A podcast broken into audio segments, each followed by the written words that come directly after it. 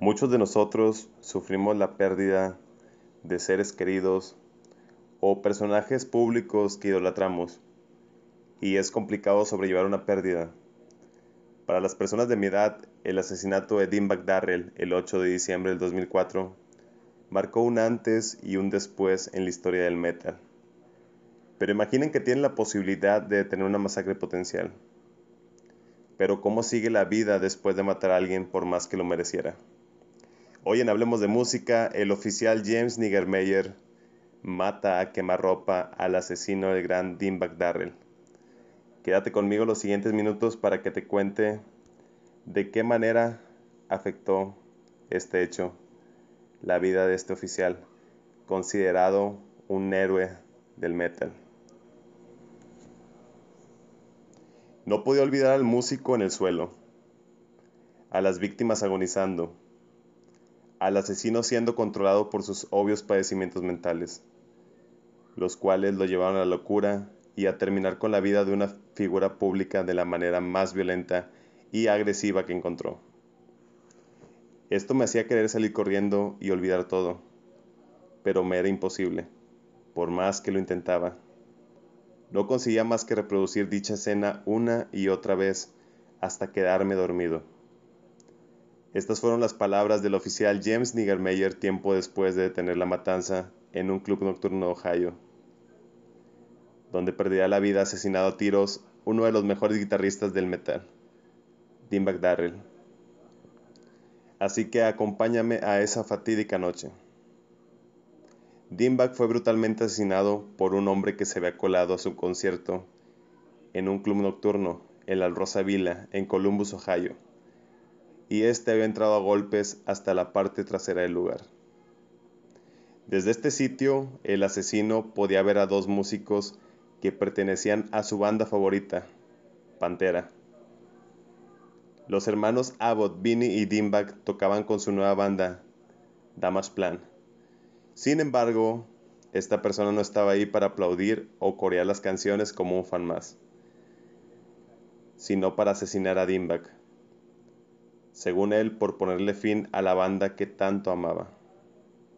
El nombre del asesino es Nathan Gale, quien caminó frente al guitarrista y disparó en tres ocasiones directo a su cabeza.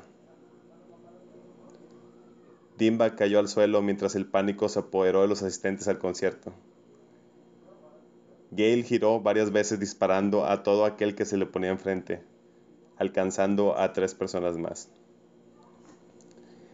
Con los gritos de fondo y los disparos saliendo de su arma, Gale gritaba injurias en contra de los hermanos y la separación de Pantera, lo que hizo que su ira fuera en aumento. De repente tromó como rehén a un fan que se encontraba petrificado del miedo.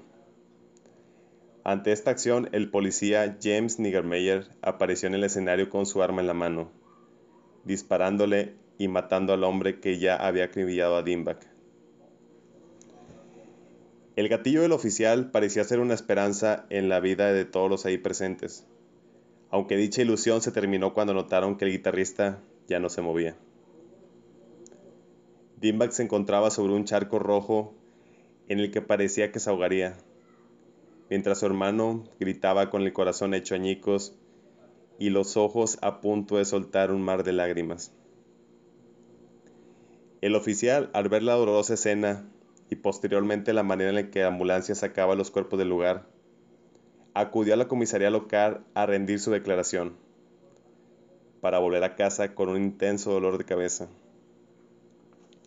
Luego de esto se llevó a cabo el funeral en el que asistieron amigos y familiares del guitarrista, considerado el mejor de su época, aún sobre Zack Wade. Los mayores exponentes del metal sufrieron tanto al saber el asesinato que cuando conocieron a Niggermeyer no dudaron en abrazarlo y agradecerle haber parado esa masacre.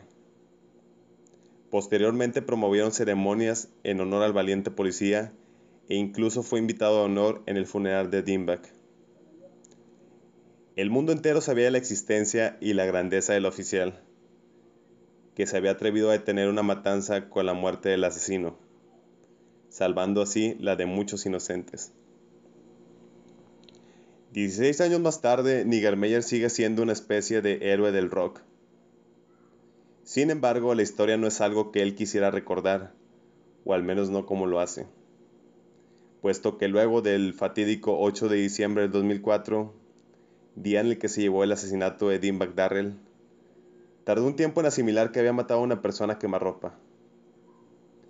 Años más tarde le pidió a su superior que lo retirara del cargo, ya que comenzó a sentir miedo cada vez que pasaba por un bar o un centro de espectáculos.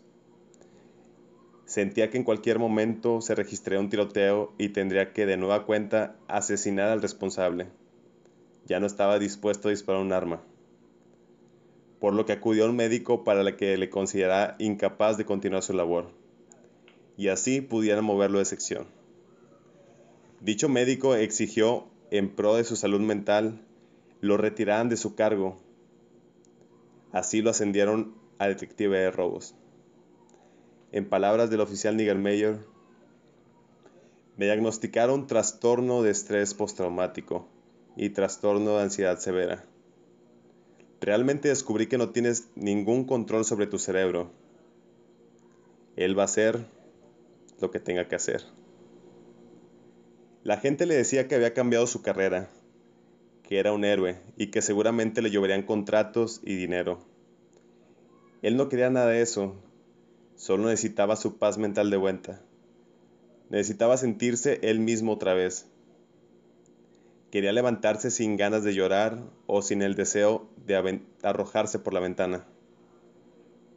Claro que él se encontraba feliz de haber terminado con esa masacre, pero según él era como caminar a través de un largo infierno. Hasta el día de hoy, Meyer no puede ser completamente feliz. Hay algo que lo detiene, y es por desgracia la culpa. Desde el año 2011, Nigermeyer dejó la policía y tiene un empleo que pocos conocen. Esto lo ha ayudado a mantenerse cuerdo y a salir adelante poco a poco, demostrando que una tragedia puede llevar a otra mucho peor, y esta a su vez será una chispa que haga explotar cada sentimiento, cada tristeza y cada miedo del alma humana.